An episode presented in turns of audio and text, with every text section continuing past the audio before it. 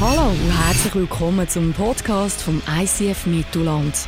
Wir wünschen dir in den nächsten Minuten inspirierende Momente mit Gott und bereichende Impulse für den Alltag.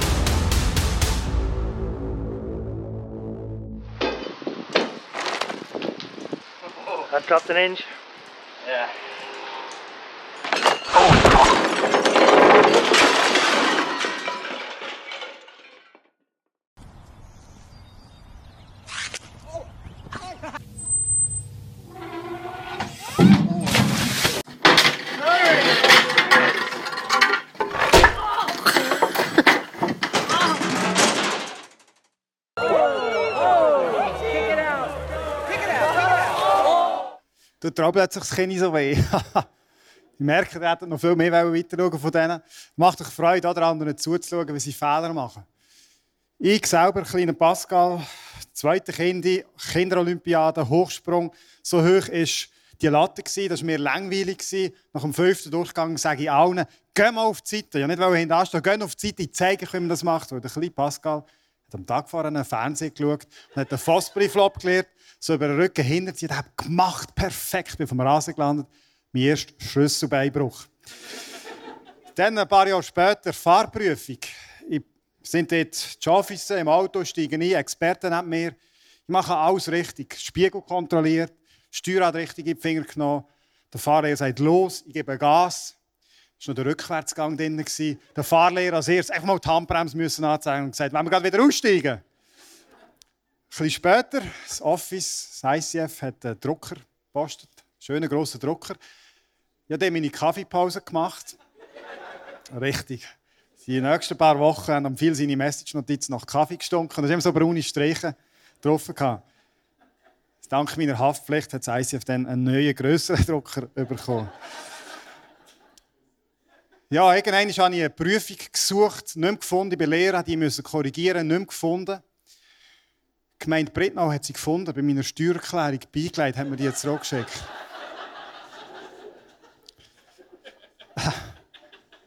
Noch eine, das, ich habe ein Foto mitgebracht. Das ist meine Frau. Äh, wir reichen hier unser Baugesuch ein. Äh, bei der Gemeinde Savenwil, Bauamt Savenwil. Das sind nicht die einzigen Fotos. Das ist so ein wichtiger Moment. Ja, Fotos um Fotos geschossen, das sind nur die drei besten. Wunderschön. Ein paar Wochen später rausgekommen ist, das ist nicht die Bauverwaltung, das war eine, eine Bank von Savenwil. Briefkasten wäre um diese Ecke herum gewesen. das ist lustig, oder? so Fehler von anderen Leuten. Wenn du schaust, Fehler, die du machst in deinem Leben, so im Nachhinein, vieles, vieles ist irgendwie lustig. Manchmal entsteht vielleicht ein kleiner Schaden, ein grösserer, aber so im Nachhinein ist vieles lustig. Manchmal, manchmal machen wir aber auch Fehler, die ganz ehrlich nicht mehr, nicht mehr so lustig sind. Vielleicht hast du im Geschäft mal Fehler gemacht. Und plötzlich kostet es sehr, sehr viel Geld. Oder hat vielleicht sogar weitreichendere Konsequenzen. Oder vielleicht hast du privat falsche Entscheidungen getroffen. Und plötzlich hast du Schulden. Ein bisschen zu viel bestellt, falsche Entscheidungen getroffen. Plötzlich ist da eine Not da, eine finanzielle Not. Vielleicht ist aber auch etwas, was mit deinem Charakter zu tun hat. Vielleicht eine Schwäche, die du seit Jahren schon mitnimmst. Und du hast vielleicht probiert, schon dem zu arbeiten. Aber du merkst immer und immer wieder, wie das zu Notsituationen führt, wie das Leid bringt bei dir selber, im Umfeld, aber auch bei Leuten, die du gerne hast. Vielleicht hast du ein Kind und du gibst dein Beste beim Erziehen.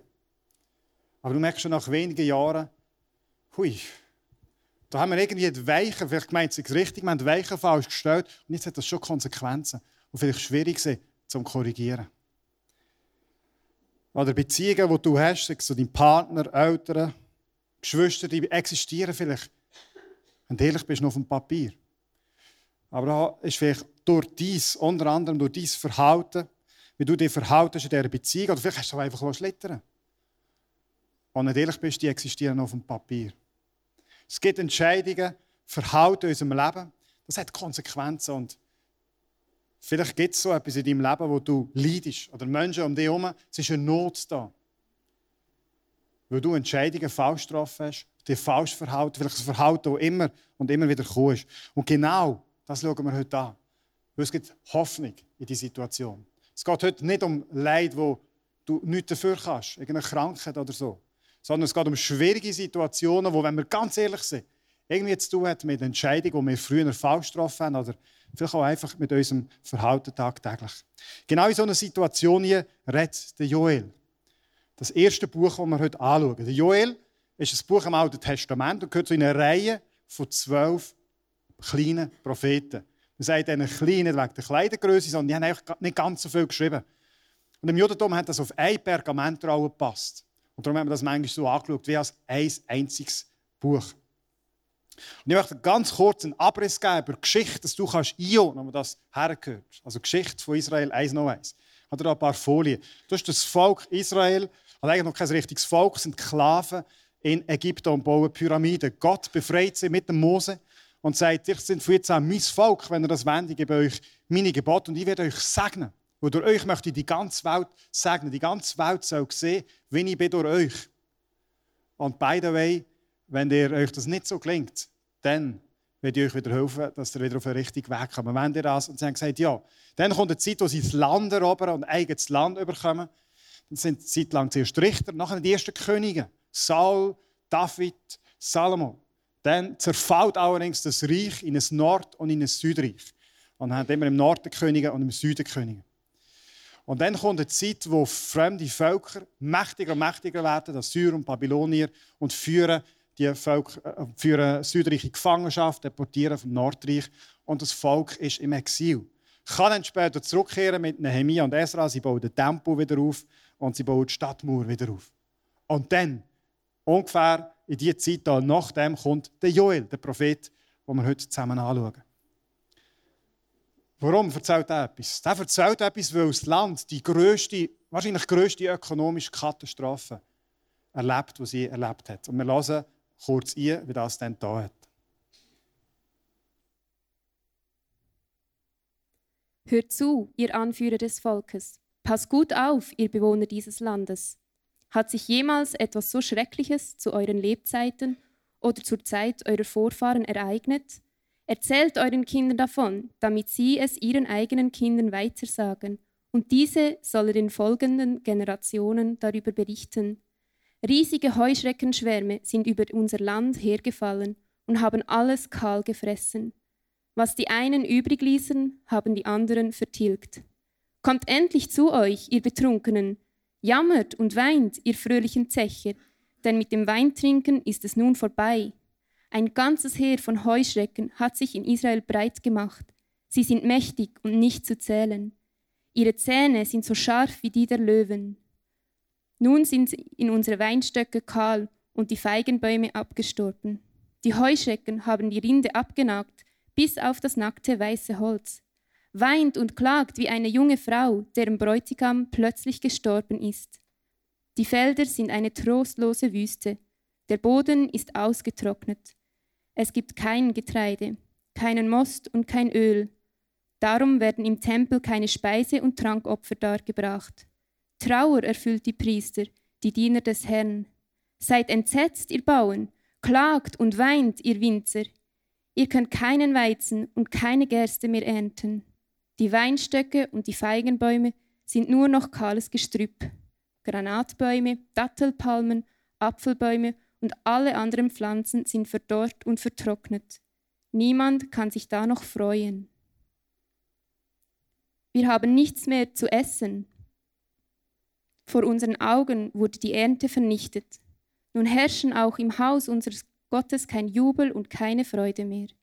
Die Saatkörner liegen ausgedörrt in der Erde, die Vorratsspeicher stehen leer, die Scheunen verfallen, weil alles Korn vertrocknet ist. Das Vieh schreit nach Futter, die Rinder irren umher, denn sie finden keine Weide mehr. Auch die Schafe verenden elend. Das Buch Joel hat vier Kapitel. Ein ganzes Kapitel geht so. Und du hast vielleicht gedacht, ja, jetzt habe ich es gehört. Habe bewusst einen längeren Text lesen weil der Joel dem sehr viel Gewicht gibt. Jetzt haben wir die große, große ökonomische Not. Du musst dir vorstellen, das meiste sind dann Landwirte, Weinbauern, alles weg, ganz Erde weg, Saatgut weg.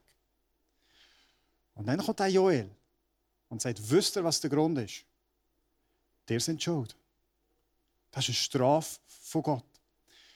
Wenn du googelst, YouTube und Heuschreckenplage eingibst, dann kommen Bilder auch von Israel, von anderen Ländern auch, aber im 2013 hat es auch wieder eine grosse Katastrophe gegeben.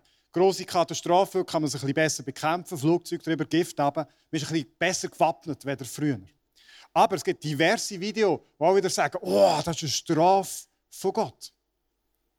Es gibt eine Ausnahme, es gibt so zwei, drei Rabbis, die sagen, Heuschrecken ist das einzige Insekt, das koscher ist, das du essen darfst. Also haben die so Anleitungen, wie die kannst brutzeln und sagen, es gibt einen feinen Snack, fast wie Chips. Aber die meisten gehen so in die Richtung, das ist eine Strafe von Gott. Und als modern denkender Mensch denkst du vielleicht, wie sind denn die drauf? Da kommt eine Umweltkatastrophe und sie haben einfach das Gefühl, das ist die Strafe von Gott. Aber das ist typisch für alttestamentliche äh, Propheten. Uns ist vielleicht manchmal eine Auslegung lieber, die sagt, ja, Gott ist nicht so aktiv im Strafen, ist mehr so wie Gott hat die schützende Hand über uns oder über das Volk Israel und zieht sie dann irgendwann mal weg.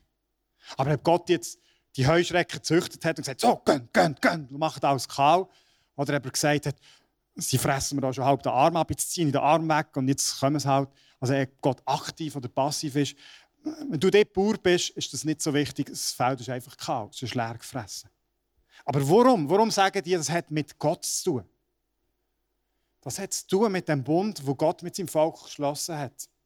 Und im 5. Mose 28 tut der Mose das noch einmal darlegen und sagt, Gott segnet euch, weil er möchte der ganzen Welt zeigen, wenn er ist durch euch. Wenn ihr aber abweicht von seinen Weisungen, dann wird Gott den Fluch schicken. Er wird den Segen wegnehmen und dann kommt über euch das Gleiche, wie über Ägypten gekommen ist. Und Ägypten heisst, das sind die Plagen, die über Ägypten gekommen sind, dass das Volk ausziehen kann. Darum, Heuschrecken war eine von diesen Plagen. Wenn also ein Jod Heuschrecken sieht, dann weiß er, aha, das hat zu tun mit dem Bund, den Gott mit uns geschlossen hat. Darum interpretiert Joel die Heuschrecken so. Schau, ich habe noch ein Foto mitgebracht von einem schönen Heugümper. Heugümper steht heute Morgen, wenn wir das übertragen in dein Leben, es steht für etwas, das in dein Leben eingekommen ist. Vielleicht frisch, vielleicht schon lang, vielleicht bewusst, unbewusst. Etwas, das in dein Leben eingekommen ist und irgendwann durch eine Zerstörung, Einöde hinter, hinter zurücklässt. Das kann, wie gesagt, etwas sein, wo du vielleicht falsche Entscheidungen triffst. Es kann aber auch, was bei mir häufig ist, sein, dass du irgendetwas lässt, lässt schlittern Ich meine, vieles im Leben, das wir lernen, schlittern, kommt nicht so gut raus. Der Rasen kommt immer mehr Unkraut über. Der Grill wird immer fettiger, der Rost. Die Bauch wird auch immer fettiger, wenn du keinen Sport machst. Die Schläfen werden immer grauer. Du bildest dir ein, Frauen finden das sexy. Das ist nur, wenn du aussiehst wie der George Clooney. Zeug, wenn wir Zeug schlittern kommt es meistens nicht so gut. Und das kann etwas sein in deinem Leben, eine Beziehung, ein, irgendetwas, das du schlittern Und es ist etwas in dein Leben gekommen, das eine Not hinterlässt. Bei dir oder bei Menschen, die du gerne hast. Ich möchte heute anschauen, was ist die richtige Reaktion, wenn so etwas ist in deinem Leben. Der Joel gibt uns vier Sachen mit, die er dem Volk sagt, das können wir für uns nehmen. Der erste Punkt ist Stand zu deiner Schuld, Stand zu deinem Anteil, Stand dazu, dass du auch vielleicht einen kleinen, vielleicht einen grossen Part spielst. Er schreibt das wie folgt. Ruft die Menschen zum Fasten auf. Sie sollen sich alle versammeln und dem Herrn ihre Schuld bekennen. Er schreibt das sogar gerade zweimal. Und sagt, die Heuschrecken sind da, weil ihr Schuld habt in eurem Leben. Und für dich und für mich heisst das ein ganz schwieriger Schritt, wenn Not ist in deinem Leben, mal heranschauen und sagen, vielleicht, vielleicht habe ich wirklich auch einen Anteil. Zu unserer Schuld stehen, das tut, das tut weh. Da bin ich auf eine Webseite gestoßen, wo Lehrer so ihre ersten Fehler und so publik machen. Da schreibt der Lehrer, ich denke, fertigen Anfänger, seine erste Klasse, das ist auch Lehrer, und darf ich so denken. Und nachher lässt er einen fahren. Und er stinkt und er sagt ein Schüler, Sie, Herr Lehrer, was stinkt da so nach Furz? Und er, arschcool, schmeckt nichts. Dann sind sie so ins Kreisli gesessen und er hat Bleigen gehabt. Ist der Nächste gekommen. Und dann sagt der Schüler wieder, Sie, Herr Lehrer, was stinkt da so nach Furz? Und der Lehrer wieder lügt und sagt, ich schmecke nichts. Und dann sagt der Schüler, aber Sie, Herr Lehrer, genau so hat es vorhin bei Ihrem Pope vorgeschmeckt. ja, ja. Ich denke, was für ein Anfänger ist. Pädagogisch klar, was du machst und deinen lässt fahren. Suchst den nächsten Schüler raus und sagst, du kleine Stinkmacher, wenn du das noch einmal machst, sag es deinen Eltern. Nein. Fehler eingestehen. Ein bisschen schwierig, oder? Vielleicht in einer Beziehung, wo du drin bist, eingestehen, dass in einem Streit, in einem Konflikt, in einer Not, wo auch du einen Anteil hast. Das ist kein, kein schwierig, weil irgendwann geben wir zu, wir haben versagt. Äh, Dr. Bonelli, der ist in Wien Neurolog, Psychiater, Psychotherapeut, Uni-Professor, Geschichtshaus, sagt, er hat jede Menge Patienten, die sind Meister im Selbstbetrug. Ihre Eigenwahrnehmung stimmt nicht mit der Fremdwahrnehmung überein. Sie haben immer das Gefühl, wir haben keine Fehler, auch andere haben Fehler. Und der Professor schreibt, wenn man dann diesen Leuten vor Augen hat, dass sie vielleicht auch einen kleinen Anteil Schuld haben, dann führt das zu Aggression. Die rasten völlig aus. Weil sie drinnen unsicher sind. Und das bricht noch vor. Er sagt, das sind auch typische Burnout-Kandidaten. Nicht, weil sie zu viel arbeiten oder überlastet sind, sondern weil sie immer das Gefühl haben, die anderen sind schuld. Dass ich so viel Arbeit habe, mit diesen zu tun. Ich muss Dreckarbeit von diesen machen. Ich bin der arme Kerl. Und das unter Druck führt. Wir haben unglaublich Mühe, zu unserer Schuld zu stehen. Aber Joel sagt, das ist der erste Schritt. Und vielleicht ist das auch die Punkt heute Morgen, dass du sagst, jawohl, wenn ich ganz, ganz ehrlich bin, dass die Situation so ist, dass das Leid da ist in meinem Leben, ist nicht nur die Schuld von diesen, sondern ich muss meinen Teil übernehmen. Dann der zweite Punkt, den Joel bringt, er sagt, kehret um zu Gott. Kehre um zu Gott. Er schreibt es wie folgt. Doch auch jetzt noch, spricht der Herr, bekehrt euch zu mir, also kehret um von ganzem Herzen, mit Fasten, mit Weinen, mit Klagen. Umkehren. Manchmal ist der Moment, wo du nicht sagen, ich habe einen Fehler gemacht, sondern du deine Richtung musst ändern. Und du musst merken, das Verhalten hat zu dem Leid geführt, jetzt muss ich das ändern. Da sind wir als Familie gerade einsteigen ins Auto, da sagt der Kleine, du Papi, ich weiss jetzt im Fall, äh, Babys kommen nicht vom Storch. Und das ist nicht der Moment, wo du aufklären willst, oder so zwischen Stuhl und Bank. Also spielst du einfach so weiter, als wäre das Märchen, das du ihm erzählt hast, das gilt das immer. Und ja, warum denn? Ja, woher sollte denn die, der Storch die Babys haben? Ich sagte, ja, ja, äh, und warum noch? Ja, die, die, das Stofftuch, das immer die Babys bringen, woher sollte denn der Storch das Stoffband haben? Sage ich natürlich, ja, hast du noch nie gesehen, die starken Mamis, die sind so Lesmen und so, die machen immer die Dinge. Ja, woher haben sie denn die Wolle? Ja, hast du noch nie gesehen, die sind Schäflizucht, stark bei unserem Briten und den ganz. Nein. Es gibt manchmal Momente, wo du einfach merkst, jetzt, jetzt, jetzt funktioniert das Auto nicht mehr. Joel geht aber noch weiter, er sagt, es hat auch mit Gott zu tun.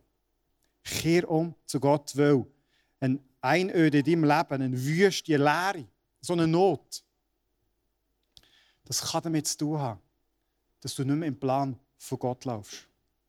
Es ist atypisch, der Joel zählt überhaupt keine typische Schuld auf. Also schon normal, wenn du einen Prophet hast, sagt er zum Beispiel, der hat nicht gut zu den Armen geschaut, der tut Witwe und Weise unterdrücken. Der Joel aber sagt nichts.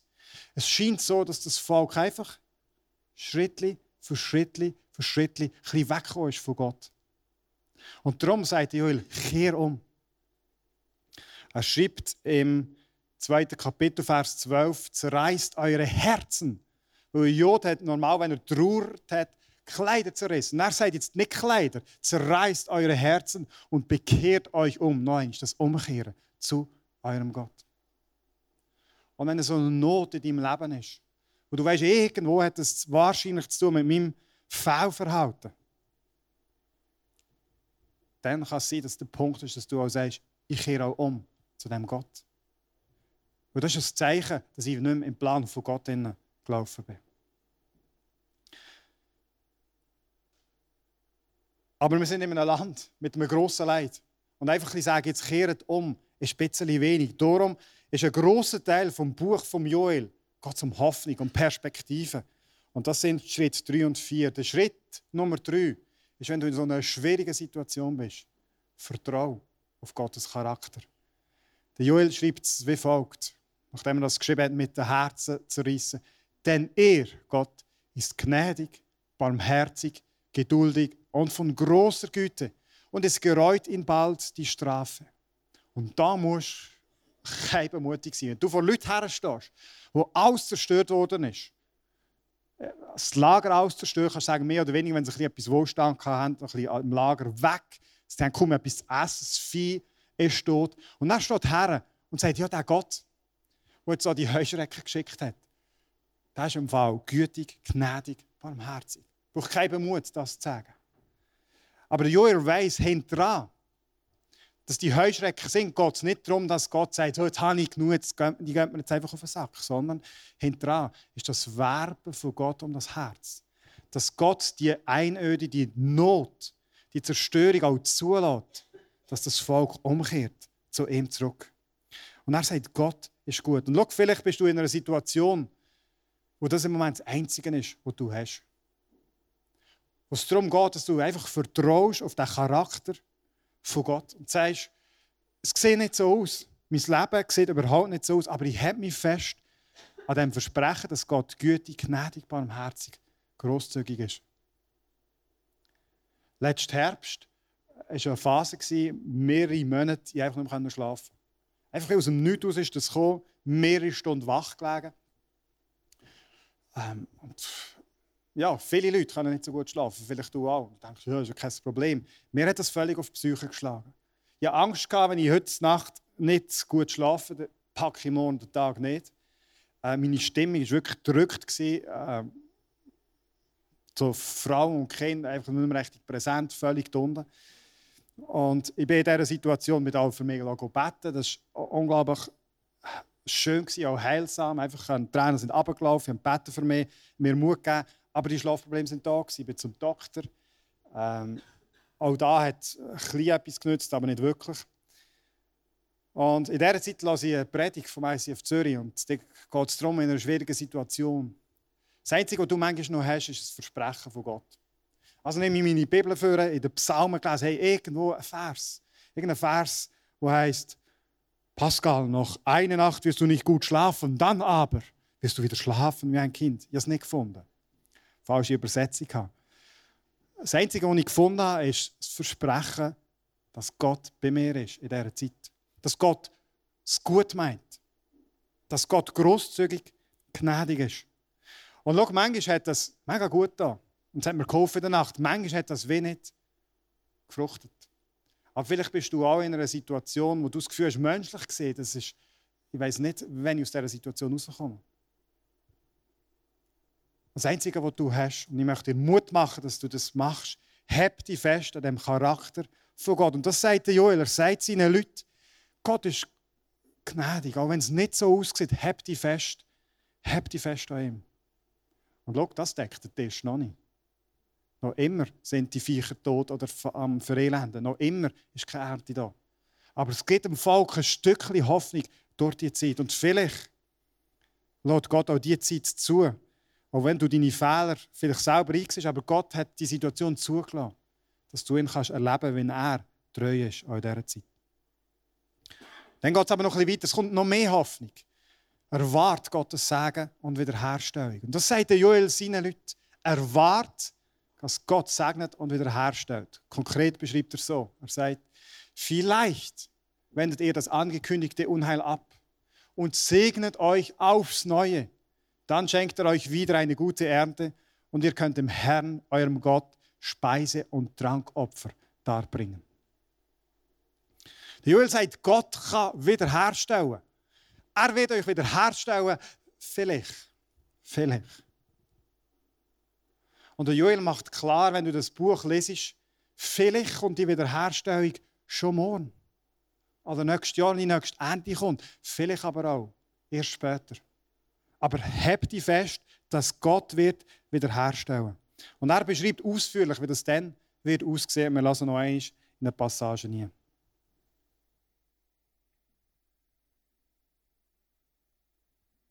Der Herr wird sich wieder mit großer Liebe um sein Land kümmern und Mitleid mit seinem Volk haben. Auch ihr, die ihr auf dem Berg Zion wohnt, freut euch und jubelt über den Herrn, euren Gott. Wie treu hält er seine Zusagen. Er schenkt euch wieder erfrischenden Regen im Herbst und im Frühling, so wie er es früher getan hat. Auf den Dreschplätzen häuft sich das Getreide, und aus der Keller, Kelter fließen Most und Öl in Strömen. Der Herr lässt euch sagen, das ganze Heer von Heuschrecken, das über euch hergefallen ist, war von mir gesandt. Jetzt aber will ich euch in reichem Maß zurückgeben, was diese gefräßigen Tiere Jahr für Jahr vernichtet haben. In einer anderen Übersetzung steht sogar, und ich will euch die Jahre erstatten. Und ich gebe euch zurück und sogar noch mehr. Aber, was Joel nicht sagt, er sagt nicht, dass wir nächstes Jahr sind. Er sagt auch nicht, das wirst du noch erleben. Vielleicht ist es in einer künftigen Generation. Und trotzdem sagt er das, weil das dem Volk so Hoffnung geben soll. Ich möchte zeigen, wie die Propheten so ein bisschen dicht haben. Ich möchte das an einem Berg zeigen. Du dir vorstellen, wie der Prophet steht auf dem Berg, da der Joel, und sieht die Zukunft. Und der Joel schaut die momentane Situation an und sieht, wir haben eine riesige Heuschreckenplage. Das ist Not, da sind wir drinnen. Aber jetzt schauen wir mal ein bisschen in die Zukunft. Und er sieht zum einen Folgendes, er sagt, es wird eine Zeit kommen, da wird Gott bei seinem Volk wohnen. Der Geist Gottes wird über seinem Volk sein. Du musst wissen, das hat man früher nicht so kennt. Es hat einzelne Personen gegeben, David oder Mose, die haben, heisst, der Geist von Gott ist bei ihnen oder über ihnen. Aber der Joel sagt, es wird eine Zeit kommen, da wird Gottes Geist über allem Volk ausgossen sein. Er sieht also in Zukunft. Äh, wir schauen mal an, wenn er das ganz wörtlich sagt im nächsten Vers. In späterer Zeit will ich, also in Zukunft, der Herr alle Menschen mit meinem Geist erfüllen. Eure Söhne und Töchter werden aus göttlicher Eingebung reden. Die alten Männer werden bedeutungsvolle Träume haben und die jungen Männer Visionen. Dann weiter. Am Himmel und auf der Erde werdet ihr Wunderzeichen sehen. Blut, Feuer und Rauch. Das ist nicht gut. Die Sonne wird sich verfinstern und der Mond blutrot scheinen. Bevor der furchterregende Tag kommt, an dem ich Gericht halte, wer dann meinen Namen anruft, soll gerettet werden. Der Joel redet hier von einem Tag in der Zukunft. Man sagt ihm, der Tag des Herrn. Das kommt bei ihm immer und immer wieder greifen auch andere Propheten auf. Was meint er? Zeigt er das Skizze. Er sieht, es kommt eine Zeit, wo der Geist von Gott wird auf die Erde kommen. Er sieht aber auch in der Zukunft, dass wird Gericht sein, aber es wird auch Rettung sein. Wer dann den Namen vom Herrn anruft, wird gerettet werden. Also Joel sagt, wir haben im Moment etwas Schlimmes, aber es wird wieder gut werden. Es gibt Rettung, aber irgendwie sind die Heuschrecken gleich nochmal vorboten. Jetzt musst du dir das vorstellen, wenn du so ein Zoom-Objektiv hast. Wenn du etwas herzoomst und das Foto anschaust, dann ist der Hintergrund recht komprimiert, wirkt alles zusammen. Das heisst, Propheten haben sehr häufig Ereignisse der Zukunft gesehen. Aber man hat es ein bisschen schwammig beschrieben. Aber sie haben nicht so genau gewusst, wie viel Zeit ist da dazwischen. Also wie viel zwischen diesen Bergen. Ist das ein Tag? Ist das eine Stunde? Sind das Tausende von Jahren? Sie sehen das wie zusammen als eins. Und Joel sagt, Tag des Herrn, es wird ein Moment kommen von Gericht, aber es wird auch ein Moment sein, wo Rettung wird sein. Also Joel sagt dem Volk, es wird gut werden. Gott wird wieder herstellen. Vielleicht nicht jetzt und so, wie du wettest. Aber Gott wird wieder herstellen. Und es wird Rettung sein.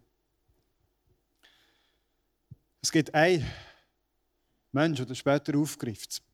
500 Jahre später ist Pfingsten. Ein paar Tage nachdem Jesus an das Kreuz geschlagen worden ist, und dass seine Anhänger gesagt haben, ja, der ist wieder auferstanden, ist wieder lebendig und ist wieder zum Vater ruhen. Da kommt der Geist von Gott über die versammelten Jünger. Und es war dann Pfingsten und Pfingsten haben die das Erntedankfest gefeiert. Also die Stadt ist voll mit Juden. Und da fangen die Jünger, geleitet vom Geist von Gott, an reden in verschiedenen Sprachen. Und die Juden, die dort versammelt waren, sagen, was machen die da? Und dann kommt der Petrus und hat die erste Predigt von der Kirchengeschichte. Und was macht er? Er zitiert den Joel. Der Petrus kommt her und sagt, hey, das, was der Joel dann gesagt hat, von dem Geist, der auf die Erde kommen, von dieser Zeit, wo wird Gericht, aber auch Rettung sein, das ist jetzt. Das ist jetzt.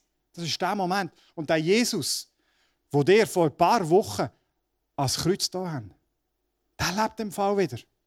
Und der Joel, wo der Joel mal gesagt hat, wer den Namen vom Herrn anruft, wird gerettet, hat Joel, ohne dass er es gewusst hat, auf Jesus hingewiesen. Jetzt ist der Moment.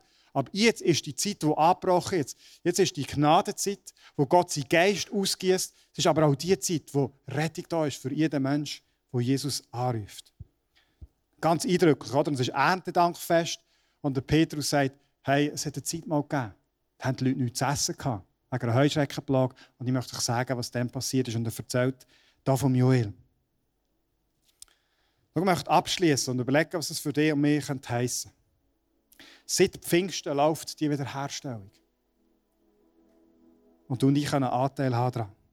Wenn ich nochmal die Heuschrecken anschaue und überlege, was könnte es sein heute Morgen in deinem Leben? Was ist das, was in dein Leben eingekommen ist, vielleicht seit Jahren, vielleicht neu, wo deine Beziehungen verarmen lässt, wo zu Leid führt bei dir, aber auch bei Menschen, die du gerne hast.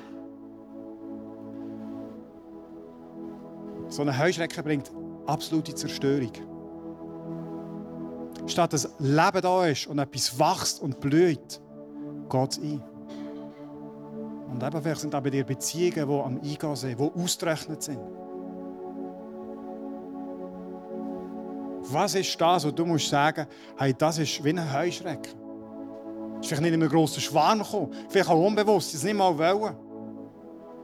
Aber ich sehe, da ist, da ist eine Not da, ein Zustand, der schwierig ist zu ertragen.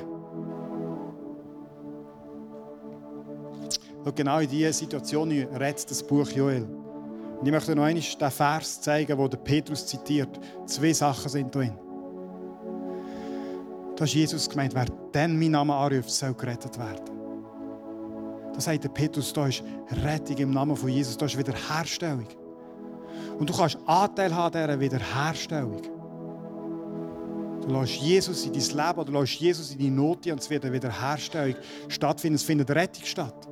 Vielleicht, vielleicht nicht Gramon. Vielleicht nicht mal nächstes Jahr. Vielleicht wirst du nicht mal mehr erleben, wie alles wiederhergestellt wird auf der Erde. Aber in Ewigkeit darfst du erleben, wenn du auf den Namen Jesus setzt, dass das wiederhergestellt wird. Und das Zweite, was der Petrus sagt, du musst nicht allein kämpfen, sondern der Geist von Gott ist bei dir, ist mit dir. wenn du kämpfst mit einem Verhalten, mit einer Charakterschwäche, mit einer Sucht, und du merkst, alleine, da bringe ich gar nicht her. Ich sehe ja Konsequenzen, wenn ich es alleine brauche. Das ist der Geist von Gott. Und er wird mit dir, an dir arbeiten. Und wir können aus Situationen von grossem Leid Wiederherstellung schaffen, etwas, das aufblüht.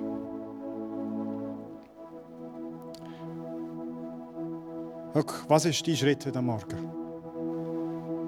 Vielleicht bist du ganz am Anfang und sagst, äh, da ist ein Punkt, da muss ich endlich mal eingestehen, dass ich einen Fehler habe. Vielleicht musst du das sogar jemandem kommunizieren. Und sagen, es tut mir leid, das ist ja auch ein Anteil an dieser Situation, wie sie ist. Ehrlich heranschauen. Und sagen, das, was ich hier gemacht habe, hat Konsequenzen gehabt, die ich vielleicht nicht mal wollte. Aber ich muss, jetzt ist es soweit. Und ich muss herstehen und sagen, ich habe meinen Anteil. Und das heisst häufig auch, zu Gott gehen und sagen, hey Gott, Vater im Himmel, ich, ich merke, ich bin nicht auf deinen Weg gelaufen. Ich möchte heute umkehren zu dir. Vielleicht mit deinem ganzen Leben, wo du merkst, du bist in eine andere Richtung gelaufen, wie dann das Volk Israel, in diese Richtung gelaufen. Und du merkst, es ist dran, dass ich meinem ganzen Leben, dass ich mein Herz wieder zerreißt und sage, ich habe es allein nicht gepackt. Äh, Gott, ich komme zu dir. Und vielleicht ist es so einfach ein Bereich in deinem Leben, wo ganz neu heute Gott hergehst. Ein paar von euch sind mit in diesem Leid. Und für dich geht es heute Morgen darum, dass du ganz neu das Versprechen nimmst. So wie es der Joel schreibt, dass der Gott gnädig, barmherzig und von großer Güte ist. Auch wenn es nicht so aussieht, aber dass du dem klammerst und dass Gott sagst und sagst, ich habe mich jetzt einfach an dem und das soll mich jetzt einfach retten durch diesen Tag durch. Und ich glaube, dass im Namen Jesus Wiederherstellung wird stattfinden. Aber selbst wenn die heute nicht kommt oder morgen, ich habe mich fest an dem Versprechen. Ich möchte beten zum Schluss. Wenn du magst, darfst du aufstehen. Ich werde zuerst beten für die, die gemerkt haben, das ist eine Zeit vom, vom Umkehren. Ich muss und möchte heute umkehren. Und nachher werde ich beten für die, die sich einfach sehnsüchtig nach sehnen, dass Gott ihnen Kraft und Mut gibt.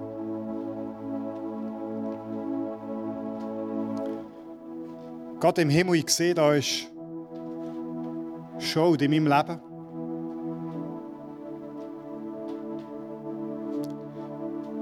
Ich habe mich nicht so verhalten, wie sich ein Kind vom allmächtigen Gott verhält. Und ich sehe, dass das hat so großem Leid geführt bei mir und bei Menschen in meinem Umfeld. Und Gott im Himmel, ich mache es fest, heute soll ein Tag sein von der Umkehr. Mein Herz, das nicht nach dir gefragt hat, das eigene Wege probiert soll umkehren zu dir heute. Ich zerreisse wie mein Herz und sage, ich brauche Heilung an meinem Herz.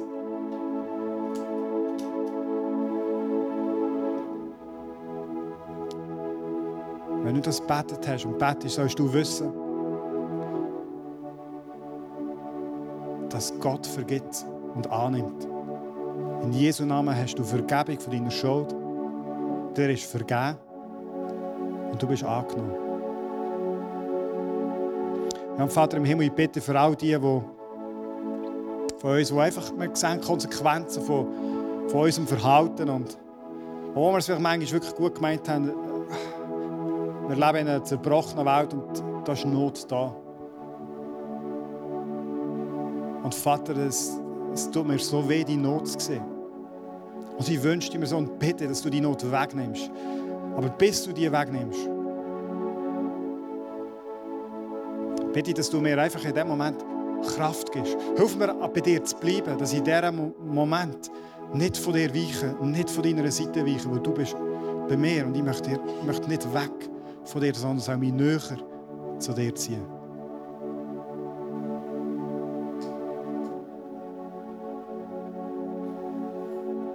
Ich bitte, dass du mit Wiederherstellung startest und weitermachst. Und dort, Jesus, wo wir das nicht sehen, wo es erst viel, viel später in Ewigkeit wird sein, schenke uns einfach das Festhaben an dir, die Hoffnung, dass es am Ende bei dir in Ewigkeit gut kommt und in deinem Namen, Jesus, Rettung ist. Amen.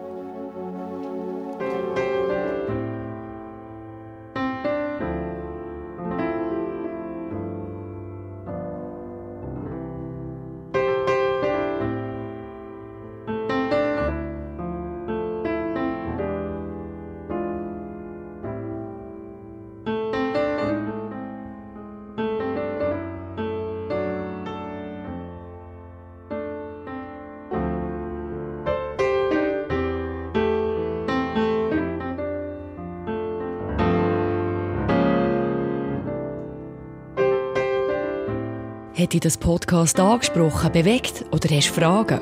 Wir freuen uns auf deine Geschichte. Schreib uns auf info at icf-mittelland.ch. Weitere Informationen findest du auf icf-mittelland.ch. Dazu hast du die Möglichkeit, eine von unseren begeisternden Celebrations live zu erleben.